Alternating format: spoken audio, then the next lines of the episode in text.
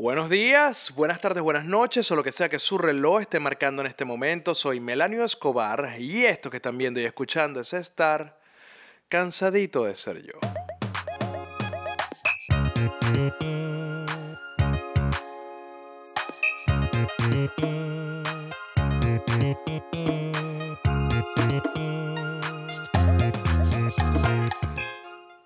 Bienvenidos a otro cansadito de ser yo. Este es el último cansadito del año. De verdad que que no puedo seguir grabando. Es que están pasando muchísimas cosas a mi alrededor. El tema de mi papá es uno, el trabajo es otro. Y adicionalmente también necesito un tiempo como para estar con mi familia, ya que el trabajo de verdad ha sido sumamente exigente y el tema, y el tema con el viejo ha sido como complicado y también ha sido muy absorbente con respecto a la dedicación que merece. Entonces, bueno, ya, este es el último cansadito del año. Tenía la intención de abordar el día de hoy el tema de la orfandad política. Lo quería hacer con más profundidad. De hecho, iba a invitar a un amigo que es muy inteligente y que tiene muchos años viviendo fuera del país. Y a mí me parece interesante ver la percepción de alguien que ya tiene demasiado tiempo fuera de Venezuela con respecto a la política interna en el país y de cómo se manejan las cosas con respecto a lo que significa ser oposición dentro de Venezuela, dentro y fuera de ella. Entonces el tema de la orfandad política se me hacía interesante abordarlo de esa manera, aunque yo no creo que exista una orfandad política. Entonces, eso era lo que me llamaba como muchísimo más la atención. Por cierto, se me olvidó ponerme el anillo. Siempre me lo pongo. Este anillo. Mira, este anillo es una M, es una M metálica. Es, un, una M metálica. No lo mandé a hacer yo, lo juro. Lo mandó a hacer mi abuelo para un primo y terminó siendo mío porque, bueno, me llamó Melanio, M, y bueno, terminó. Y yo he cargado con este anillo desde hace como 15 años. Una vez lo dejé en, el, en un short cuando vivía con mi mamá cuando era chamo y lo derritió un poquito. Creo que es de plata, pero se le derritieron como las puntas. Mierda. Ah, esa es otra vaina. Donde yo vivo, yo no sé, los apartamentos miden como dos metros por dos metros. Todos los apartamentos son súper pequeños y encima del nuestro hay como tres apartamentos, nada más en la parte de la sala donde yo grabo cansadito de ser yo, hay como tres apartamentos y están desde las 6 de la mañana hasta las 12 de la noche moviendo muebles. Yo no entiendo qué tanto mueble puede mover una persona que habita en dos metros por dos metros. Yo me imagino que debe ser la ladilla de estar encerrado con el COVID y, y la incapacidad de salir a trabajar en muchos casos. Yo creo que es eso o es que están todo el día en crack. Una de dos. Voy a tratar de pensar qué es el tema del COVID. Bueno, quiero agradecerle a todas las personas que hacen posible y que han hecho posible cansadito de ser yo desde que se me ocurrió hacer esta este espacio a la gente de mia.poncakes en Instagram, los mejores cupcakes de Florida con el sabor de Caracas, pero puestos y hechos acá en Miami. Síganlos, mia.poncakes. Y si quieren comprar, aprovechen que este es el último cansadito del año, pero ustedes todavía tienen que comprar regalos de Navidad. Aprovechen y sigan a la gente de la tienda Fantasma en Instagram. Todos los productos, toda su variedad ya está en Caracas. Lo único que tienen que hacer es comprarles y les llega a su casa y ustedes van, lo envuelven. De hecho, también tienen servicio de envoltura navideña, de, empaquetado para regalo. Así que pueden matar ese pájaro de una vez. Lo compran a través de Instagram después de que lo sigan, la tienda Fantasma. También algo que es ininterrumpido, va, no importa que se acabe el año. Mira, va a ser 31 va a ser primero de enero y ustedes van a recibir su tanda de memes. Así que busquen en Telegram ya ya que lo bajaron para la consulta popular y lo tienen en el teléfono, bueno, busquen en Telegram Meme Bar. Es mi canal de memes. Yo mando todos los días una dosis directa a las 6 de la mañana de memes. Voy a trabajar el 25 de diciembre y voy a trabajar el primero de enero, porque además ya yo no bebo. Entonces no sé lo que es despertarse con ratón. Y voy a estar disponible para enviarles todo eso. Y también pueden seguir el patreon.com slash melaniobar, que lo estamos reestructurando. Todas las personas que están dentro del Patreon lo saben. Estamos cambiando las cosas para que sean mejor para ustedes y mejor para mí, mejor para todos. Y ya. A ver, miren, Eh, a todas las personas que todo el tiempo se están comunicando conmigo por todas las vías con respecto a la situación de mi papá. Mi papá ha evolucionado de una manera muy favorable. La verdad es que no teníamos muchas esperanzas porque una vez que lo operan, él entra a terapia intensiva y ahí dejan de, eh, dejan de funcionar bien los pulmones como tenían que funcionar y nos alargaron la terapia intensiva por cinco días más. Ya tenía como seis, siete días, nos alargaron cinco días más, que se fue el presupuesto como de 15, un poquito más de 15 mil dólares, que fue una locura, que por eso volvimos a lanzar el GoFundMe viejo y que bueno, nada, nos, nos toca. En ese periodo de esos cinco días, mi papá despertó. Despertó desorientado, despertó, obviamente no todas sus capacidades, pero los pulmones empezaron a reaccionar, su mente empezó a reaccionar y empezó a mostrar una mejoría increíble. Yo he querido postear algunos videos y algunas fotos, o por lo menos la que mi familia me ha autorizado para compartir, pero la verdad es que son muy niches las fotos. O sea, mi, coño, mi papá, mi papá es un tipo que toda la vida ha sido muy galán, que ha sido muy duro, que es un tipo de demasiada presencia. Coño, está en un sofá y que, uh, ¿sabes? No, no, no, no quiero compartir esas fotos. Probablemente este, yo le pedí a mi hermano que hiciera como que un video donde saliera más digno mi papá y no saliera como si fuese el, el carajo de cuento de la cripta, pero tengo que esperar a que lo haga. Pero de verdad estamos muy agradecidos, toda la familia Escobar está muy agradecida por todo el apoyo, el interés, los retés, los likes, las donaciones, el acompañamiento que todos ustedes nos han hecho nosotros con respecto al caso de mi papá. Estamos sumamente agradecidos, de verdad no, no tenemos palabras para expresarles el agradecimiento. Yo sé que si mi papá estuviera en todas sus capacidades en este momento, también les daría las gracias. Lo que es importante es que ya salió de terapia intensiva, ahorita está dentro del hospital, pero está dentro de la clínica, perdón, pero está dentro de una habitación. ¿Qué quiere decir esto? Que los cuidados continúan, que el proceso médico continúa, pero que ya no está en, los cuidados de, de situación crítica en los que estaba todo lo que viene a partir de ahora es mejoría y salud. Yo sé que todas las buenas vibras que ustedes mandaron tienen que ver con eso. De verdad que es un milagro. O sea, cuando mi hermano, ¿qué pasa? La vaina fue súper, súper interesante. O sea, que arrecho, que arrecho el hecho de yo estar acá y ellos estar allá y el proceso de comunicación. Porque quien está obviamente con mi papá es su mujer, es la, es la, es la compañera de él. Y, y ella no es muy comunicativa. Entonces yo no entendía mucho lo que ella trataba de transmitir. Ella se comunicó con mi hermano y mi hermano se comunicó conmigo. Mi hermano tuvo que salir de la ciudad. En el momento que mi papá despertó, él no estaba en Caracas. Entonces, coño, cosa que hoy día no es fácil. Entonces, toda la complejidad de haber salido de Caracas, de la gasolina, ay, que si la carretera y todo ese, ay, no, no quiero ni X. El punto es que ella se comunica con mi hermano y mi hermano se comunica conmigo. Entonces mi hermano me dice, mira, me dice la esposa de mi papá, la mujer de mi papá, que mi papá despertó, pero yo no le entiendo bien. Entonces yo no te quiero dar ni emociones, ni esperanzas, ni nada. Espérate que yo llegue a Caracas y yo pueda verlo con mis propios ojos en el hospital, en la clínica, y yo te informo. Pana, cuando mi hermano me, me dice eso, obviamente yo no quería ni poner nada en Twitter. De hecho, es la primera vez que lo estoy hablando porque ya estamos seguros de que el progreso es bueno, de que está haciendo un progreso bueno. Aunque no sé, si no fuera progreso bueno, sería un regreso, un retroceso. En fin, está progresando y el progreso es bastante bueno y está mejorando muchísimo. Y por eso es que lo estoy contando y no quería hablar de eso antes porque no era seguro. Entonces mi hermano finalmente cuando ve a mi papá, pana, me mandó un video yo corté un pedacito donde mi hermano, mi hermano le dice a mi papá, papá, apriétame la mano. Y mi papá le aprieta la mano. O sea, mi papá estaba como oído, pero reaccionaba a las peticiones, a los comandos. Coño, es que es arrecho. No es, no es que estás simplemente acostado y tú le pones la mano y te apretó. Es que le dices, papá, apriétame la mano, como un comando. Y empezó a apretarle la mano. Y empezó a hablar, un poquito y todos los días va hablando más, va hablando más. Hay unos días que se despierta todo incoherente porque ustedes se podrán imaginar lo que significa haber tenido una operación de pecho y adicionalmente estar sedado, porque coño, esa vaina de doler, debe doler una barbaridad esa operación.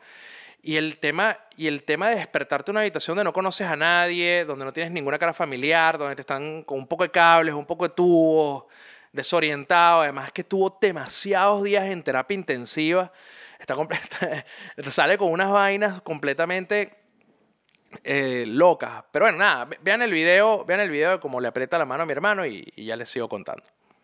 la mano, papá. Apriétame la mano. Eso es. Entonces, ese video a mí me hizo llorar. De verdad me hizo llorar porque fue el primer indicio de que mi papá estaba volviendo a ser él. Y ahora, bueno, cada video lo ves más activo, lo ves más emocionado. Ahora, lo que no nos emociona mucho es que la cuenta va para arriba. Evidentemente, los días van sumando y los presupuestos van aumentando. Ese presupuesto de 15 mil dólares ya se quedó atrás.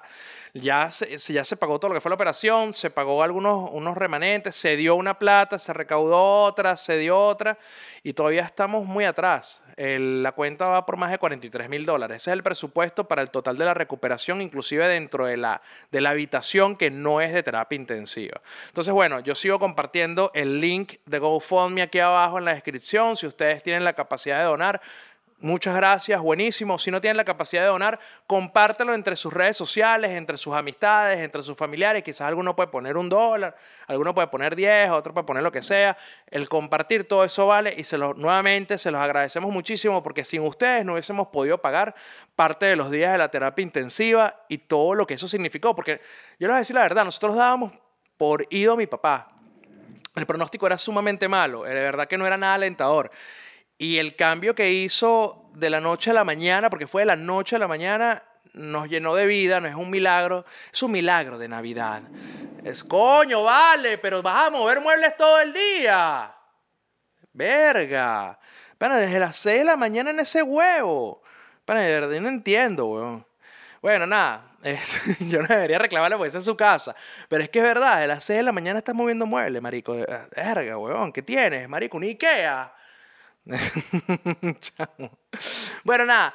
Este, como les dije al principio, voy a hacer una pausa del podcast. Eh, no porque no me lo tripé, no por nada, sino porque de verdad quiero enfocarme en disfrutar los últimos meses del año que me quedan eh, antes de que se acabe, con mi familia, tripeando con mi chama, tratando de compartir lo más que pueda con mi chamo a la distancia, compartir con mi pareja y disfrutar ciertos momentos de, de, familia, porque nos toca. O sea, yo todos los días estoy sentado trabajando en la computadora, estoy trabajando en el teléfono, estoy grabando un podcast, estoy dando una entrevista, estoy dando una conferencia, estoy dando una cosa, coño, y necesito un break. Y además, eso les da a ustedes la oportunidad de repasar todo lo que se ha hecho en Cansadito de Ser Yo desde febrero, marzo, abril. No sé cuándo empecé, díganme ustedes, pero desde que empecé. Es más, yo me voy a meter acá en el canal. Eso es lo que voy a hacer. Y vamos a recorrer un momentico, porque yo quiero que ustedes vean todos los videos que hemos hecho sobre, eh, sobre la vida, porque eso ha sido lo interesante de Cansadito de Ser Yo. Hemos estado conversando sobre la vida y hay unos videos para cada ocasión que eso es lo que me gusta. Al final del día puedes ver esto cuando sea. Vas a poder verlo mañana, vas a poder verlo pasado y puedes seguir siendo relevante para ti. No es que estamos hablando de, que Taylor Swift, eh, la abuela de Taylor Swift vivió en Venezuela. Estamos hablando de, de cosas más allá. Entonces, hay una etapa de cansadito, que es la primera, que la vaina la grabé con un micrófono que no era el apropiado para el ambiente en el que estoy, que no tenía video, que estaba experimentando con mi capacidad de armar un discurso por largo tiempo y la, salió medio piedra, salió medio, medio piedra, pero las ideas que ahí se expresan, brother, no tienen, no tienen comparación. Me hubiese encantado tener video en ese momento, pero la verdad no me sentía preparado. Yo creo que los procesos... Esto me hace recordar la vez que me preguntaron sobre... Eh, mi cuñado me preguntó sobre... Coño, que él, que él, quería hacer un podcast y que le daba miedo y vaina, que le daba miedo fracasar, brother. Yo, mira, yo lo hice y ya. yo todavía no siento que tenga éxito. Siento que... Y que no, ese no puede ser el objetivo tampoco.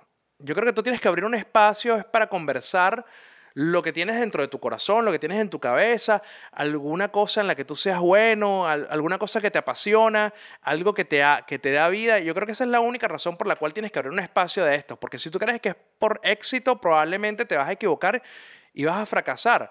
Primero porque ya hay mucha gente que este camino lo empezó a recorrer hace mucho tiempo y te llevan la delantera. Y si te vas a comparar todo el tiempo con ellos, siempre vas a estar atrás. Siempre. O sea, a menos que tengas un golpe de mucha suerte, siempre vas a estar atrás. Y, si, y vas a estar mucho más atrás mientras más tiempo te tardes en empezar. Entonces, si de verdad sientes como una pasión, una cosa, empieza a hablarlo. Haz lo que yo hice. Entonces, tengo aquí la lista de reproducciones. Vamos a verla. De la primera temporada. Hay demasiadas vainas, hay demasiadas vainas en las que podemos conversar. Eh, hablo de, de, mi percepción, esto es muy, muy existencialista, pero bueno, hay un tema donde yo creo que las cucarachas y los fantasmas tienen una relación directa. Yo pienso que las cucarachas es la reencarnación de gente muy mala por ejemplo, y, que, además es una, una, reencarnación consciente. Es decir, las cucarachas saben que fueron gente mala en, su vida como humanos y reencarnaron como cucarachas. Y eso lo hablo en el episodio 1, que es el de fantasma y cucarachas. Y por ahí voy, por ahí voy. Este, hablo demasiada locura, pero está muy bueno. Entonces, tienen la oportunidad de aquí, desde este episodio, hasta el, hasta el primero que voy a sacar en enero, que todavía no me he decidido, yo asumo que es después del 15 de enero, el primer episodio de la tercera temporada, porque va a ser en una nueva locación, tienen la oportunidad de ver todo el contenido que hemos hecho, un montón de capítulos. Y adicionalmente creo que también voy a aprovechar el tiempo de explorar cierto contenido que hice para Patreon que puede funcionar también en YouTube y yo creo que mucha gente lo puede disfrutar, que es el tema de los vinilos, donde, comparto, donde les comparto algunas recomendaciones de los viniles que yo colecciono y detrás del semanario Urbe, que es básicamente comentando cómo se hicieron los artículos donde yo participé. Y eso es un formato que está chévere para YouTube, que quizás no es tanto para Patreon. Entonces, bueno, los invito a repasar el canal a recorrerlo de arriba abajo para que vean que hay muchas de las cosas que aquí se hablaron, que aunque pudieron haber sido hace dos meses, que pudieron haber sido hace tres meses, e igualito puede aplicarse a su existencia el día de hoy. En el cansadito pasado les conté que me estaba preparando, eh, me están reventando el WhatsApp, este, en el cansadito pasado les estaba contando que iba a participar en una conferencia súper importante, odio la palabra sumamente, disculpen cuando repito mucho, es porque trato de llevar el discurso y a veces me trago y repito la misma palabra, pero bueno, nada. Les dije que tenía una conferencia súper brutal. Esta conferencia ya la hice, me fue bien, era el World Press Freedom, Freedom Conference 2020 eh, se hizo en La Haya. Yo tenía la invitación, pero bueno, yo como les comenté, no tengo el pasaporte, no pude asistir. Además, el COVID hizo que muchas de las personas que estaban invitadas ahí asistieran de manera remota, pero no importó porque el panel quedó brutal. Vean, miren, miren la vaina. Como pusieron, a lo que, sí me causó un poco de risa es que si ven, ven la foto, o sea, estamos todos los panelistas, bueno, y tienen a Mal Clooney, una de las abogadas en temas de derechos humanos más dura del planeta, que, bueno, George Clooney tiene la suerte de amanecer todos los días con esa mujer al lado. Ella estaba conmigo en el panel y miren, miren cómo es la mesa, es forma un ataúd. Nosotros estábamos hablando sobre la seguridad de los periodistas y de, los, y de la impunidad que existe alrededor de los crímenes contra ellos. Y, y la mesa principal de la conversación tiene forma de ataúd. Yo creo que eso no lo, no lo previeron.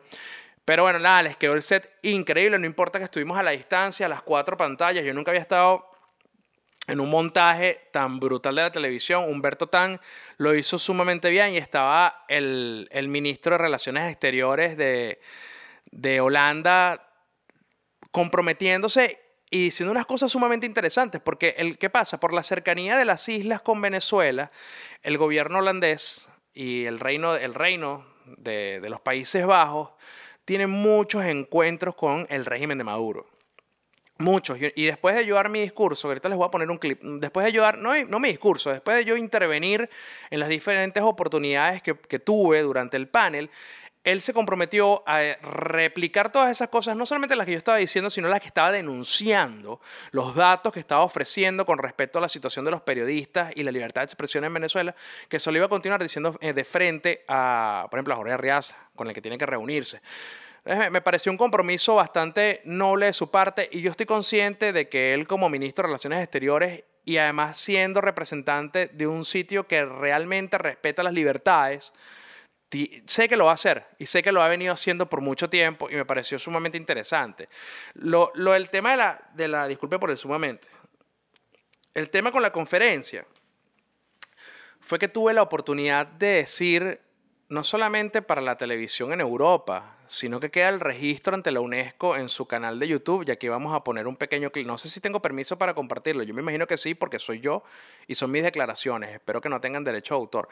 Pero les voy a compartir el clip donde me preguntan, sobre los ataques hacia los periodistas, ¿no? Donde hay muchas denuncias. Yo estuve en una oportunidad hablando en frente a la Asamblea Nacional, donde agarré diferentes conclusiones de uno de los informes de la ONU y hablé claramente sobre las acciones que toman la Policía Nacional Bolivariana, la Guardia Nacional. No me quiero poner muy técnico para no poner fastidioso, pero con la fuerza del Estado, las acciones que toman la fuerza del Estado para reprimir manifestaciones y atacar a la prensa. Entonces, ellos me preguntaron si era verdad, si, si eso pasaba. Y yo, es que, bueno, si yo lo estoy diciendo es porque es verdad.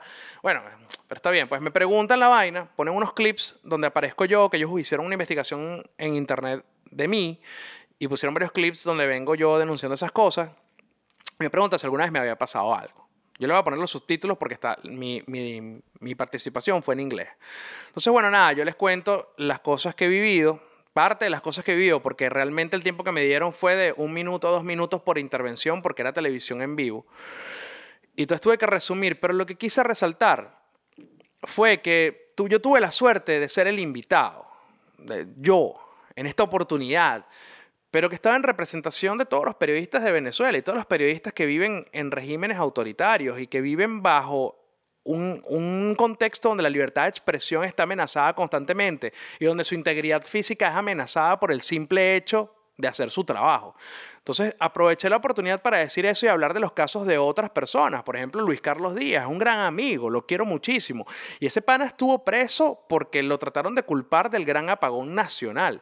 Y no solamente, es que no es que estuvo preso, estuvo desaparecido. Luego un tribunal determinó que él no podía salir del país, que él tenía que presentarse todo el tiempo en tribunales. Entonces está encerrado dentro de Venezuela. Y en el proceso que lo estaban buscando y que le allanaron el apartamento, le robaron todas las pertenencias del apartamento, la policía política. Y adicionalmente, su esposa Naki estaba pasando por un proceso de quimioterapia y toda la plata que tenían reunida para el pago de los químicos también desapareció misteriosamente durante el allanamiento. Entonces tuve la oportunidad de hablar por Luis Carlos, porque Luis Carlos no puede hablar. Esa es otra cosa, él tiene una prohibición de un tribunal para hablar de eso. Pero no les voy a seguir hablando de esto, ya, pues esto lo digo en la intervención. Vean el clip y ahora les sigo contando sobre este tema, porque es muy importante que sepan. Yo sé que a mí, yo no quiero estar mezclando Saben que lo estaba pensando mientras me estaba arreglando para el, para el podcast. Yo no quiero estar mezclando mi vida laboral con el podcast porque esto es un espacio donde yo siento que puedo deshogarme cosas y, pensamientos locos que puedo tener yo durante mi vida y las reflexiones del día a día y cosas que me hubiesen gustado que me dijeran a mí, pero yo por hecho se las digo a ustedes. Pero es inevitable, es inevitable. las dos vidas son la misma, las dos cosas me afectan. Yo no, no tengo un síndrome de múltiple personalidad yo soy el periodista, soy el podcaster, soy el que hace el discurso, soy el papá, soy el hijo, soy el hermano, soy, soy la misma persona, no lo puedo separar. Entonces, yo creo que es importante aprovechar este espacio que las 5.000 personas que me ven, las 4.000, las 3.000, las 10.000, las 10, las 5, las que sean, aprovechen este espacio para entender la amenaza que se viene en Venezuela contra la libertad de expresión mucho más dura de la que hemos venido enfrentando durante los últimos 20 años. Y cómo las organizaciones de derechos humanos, las organizaciones de la sociedad civil, las ONG, están pendiendo un hilo. Porque viene una arremetida muy dura por parte del Estado contra ellas, ahora que son otra vez dueños de la Asamblea Nacional Legítima. Que eso no es. Vean el clip y ya, ya vengo con esto. Blanio Escobar, when we talk about uh, issues that journalists are uh, facing, it's important to uh, speak to journalists themselves, like you are. Uh, you are a journalist who has been reporting on the developments in Venezuela um, for years already. You have encountered many difficulties. Uh, let's have a look at uh, some short clips that illustrates what I just said.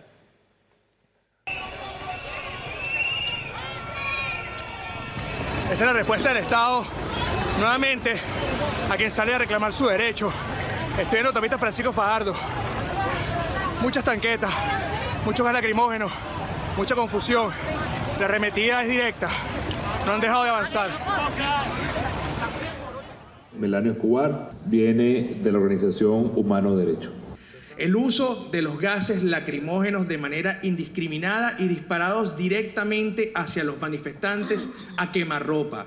La denuncia de la utilización de perdigones adulterados con metras, con tuercas, con tornillos, con piezas de cadenas de moto para causar el mayor daño posible contra quien es disidente a esta dictadura. Uh, maybe from a really strange point of view, because I'm sitting here in the Netherlands and um, I never have encountered things like that. I know it exists, but when I see th those images and you're talking about screws and, and, and, and marbles, do they actually aim at you? Yeah, of course. Uh, I remember once I was reporting near to my house, my own house. I was covering a demonstration on the main avenue, and the colectivos, those are some kind of urban guerrillas that was started when Chavez was alive, but now they take orders from Maduro's regime came to end the demonstration and my wife that was pregnant at the moment was watching everything through our apartment windows and started to yell my name trying to warn me you know about their presence. And she started to insulting the colectivos so they identified me and started shooting at me and my wife that she was still on the balcony of the apartment. Luckily no one was hit with a bullet, but uh, that's not the case of more than 15 journalists in Venezuela that since 2002 until today has been killed because of their work. Actually, a couple days back, a journalist named Jamal Luca was attacked by unknown men. He got two bullets on his arm, and this guy is also threw a grenade to him. Um, why do you find it important to, I, I, can imagine it, but I would like to hear it from you. Why did you find it important to join this panel and to tell your story? Let me start by saying that it happens to be me joining this panel sitting in a safe environment in my exile in Miami, but I want to speak up on behalf of all Venezuelan journalists some of who are seriously threatened by Maduro's regime and can't even get out of the country, like my good friend uh, Luis Carlos Diaz. He was accused some time ago to be one of the responsible of the famous national blackout. He was uh, disappeared by the political police, and the regime determined that he could be free but he has to show himself time to time in court. He cannot discuss anything about the case in the media, and he also has a prohibition to travel outside the country. There's been no justice on his case. He's still facing the repression from the regime for just being a very good journalist. Now his story depends on us to be shared because he can't. Para que no les quede duda, está pasando con el tema de Wiria y, los periodistas y las organizaciones que han denunciado la, desaparición de las personas en alta mar que tratan de escapar de Venezuela para Trinidad y Tobago. Eso ya lo hablé en el cansadito pasado, pero ahora está el nuevo caso que sacudió no solamente a Venezuela, sino a muchas personas y muchos medios a nivel mundial. Acabo de ver una imagen de Pictoline hecha con, con información redactada por una periodista venezolana, pero en Pictoline se habla ya de lo que sucede sucedió con los migrantes venezolanos que fueron hallados flotando en alta mar luego de que fueran deportados de Trinidad y Tobago. Este corredor de la muerte que se ha creado entre Venezuela y Trinidad y Tobago es algo que debería llamarnos muchísimo la atención y prender todas las alertas de los ciudadanos, porque si una persona prefiere irse a morir en alta mar o a jugarse sus cartas en alta mar, es porque en tierra firme no consigue nada para él.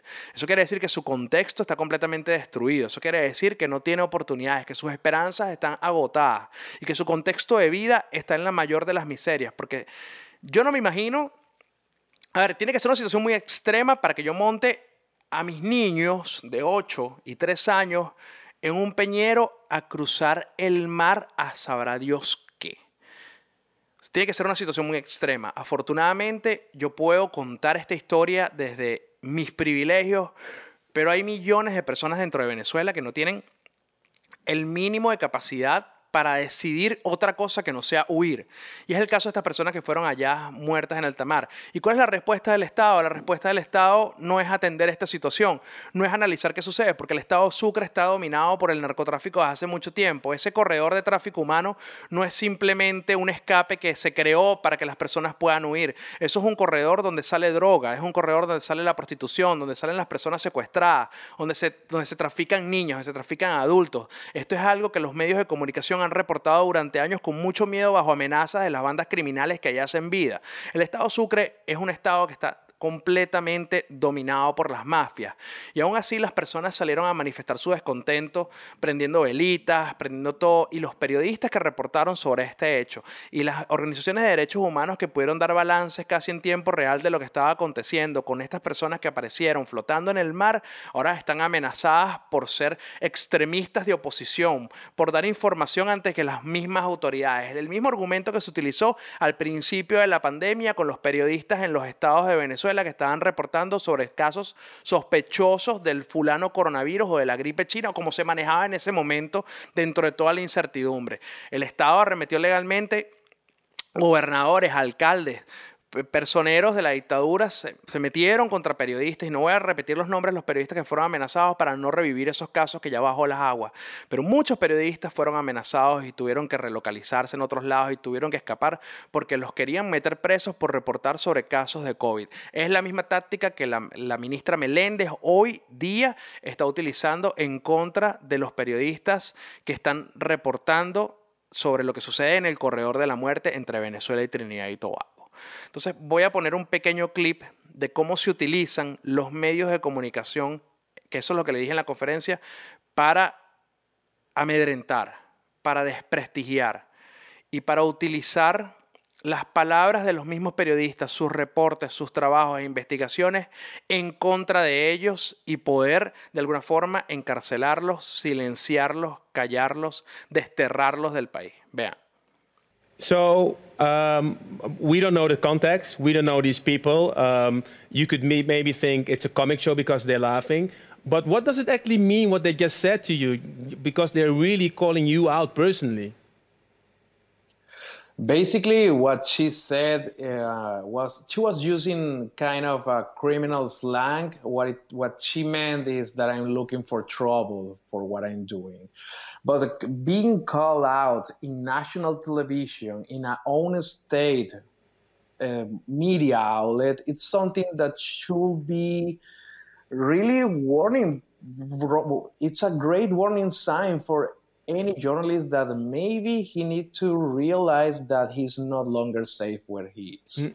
So this is something that happens a lot in Venezuela. It's, it's nothing. It's, it's not something that happened to me. It happens all the time in national television. The regime uses all the media outlets to call out against journalists. It happened a lot during the COVID nineteen the beginning of the crisis when journalists were, were reporting about the cases and the waves and everything, they used all the medias to try to make them look bad. So the news wasn't that strong hmm. about COVID 19. Time is really flying, uh, panel. Uh, only one En el clip ven como yo de verdad me sacudo el tema de la pregunta que me hacen. A mí no me interesa hablar de la gente que, me nombra ni de la gente que me amenaza. A mí no me interesa darles palestra a nadie. Lo que aproveché la pregunta fue para dejar claro que en Venezuela se utilizan los medios de comunicación para perseguir y castigar a las voces disidentes, a la prensa libre, a, los medios de comunicación y a los periodistas que se juegan la vida dentro de Venezuela para llevarles la información a todos ustedes y que la puedan ver en el celular. Entre meme y meme, ustedes ven una noticia, bueno, probablemente ese periodista se la esté jugando para poder llevarte toda la información. Entonces, bueno, la conferencia salió muy bien salió muy bien. Eh, tuve la oportunidad de decir muchas verdades incómodas, cosas de las cuales tenemos que reflexionar porque la libertad no está garantizada, la libertad se pierde muy rápido. Y si nosotros, que somos los que padecemos de esta persecución, de, este, de esta capacidad de cercenar todo lo que nos rodea, que tiene el Estado venezolano, si nosotros no nos ponemos las pinas, básicamente les estamos permitiendo que nos hagan todo. Al final del día, nuestra única venganza es ser felices y para poder ser felices tenemos que levantar nuestra voz en contra de lo que está mal. Quiero agradecerles a todas las personas por un año increíble, por toda la compañía que me hicieron, por la oportunidad de llegar a sus cabezas, a sus mentes, a sus corazones, a sus televisores, a sus teléfonos, a sus iPods, a sus podcasts, a todas sus mierdas, llegar a sus vidas. De verdad, gracias. Que tengan muy feliz Navidad. Yo sé que este año fue completamente retador, difícil, pero bueno, por lo menos nos tuvimos el uno al otro, ¿no? feliz Navidad, feliz año. Nos vemos en el 2021. si la vacuna no convierte a la gente en zombie. Si la convierte en zombie, bueno, fue un placer. Chao.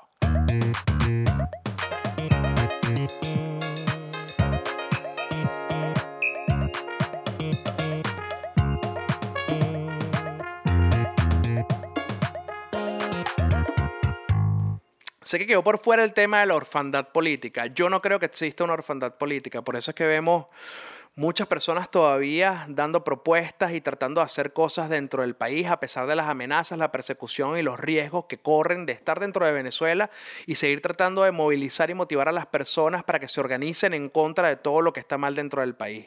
Y también para muestra un ejemplo todos, todos los políticos que han tenido que de alguna forma irse de Venezuela para, para poder resguardar su integridad física, su vida y están trabajando todos los días incansablemente por la recuperación de la democracia, así sea a través de las relaciones bilaterales con otras naciones, a través del lobby, a través de la prensa, a través de lo que sea, pero todavía hay muchas personas que están dedicando sus horas, sus días a tratar de darle sentido a la lucha y a los objetivos que no se lograron, bueno, pero tratar de darle sentido a la lucha. Yo no creo que haya una orfandad.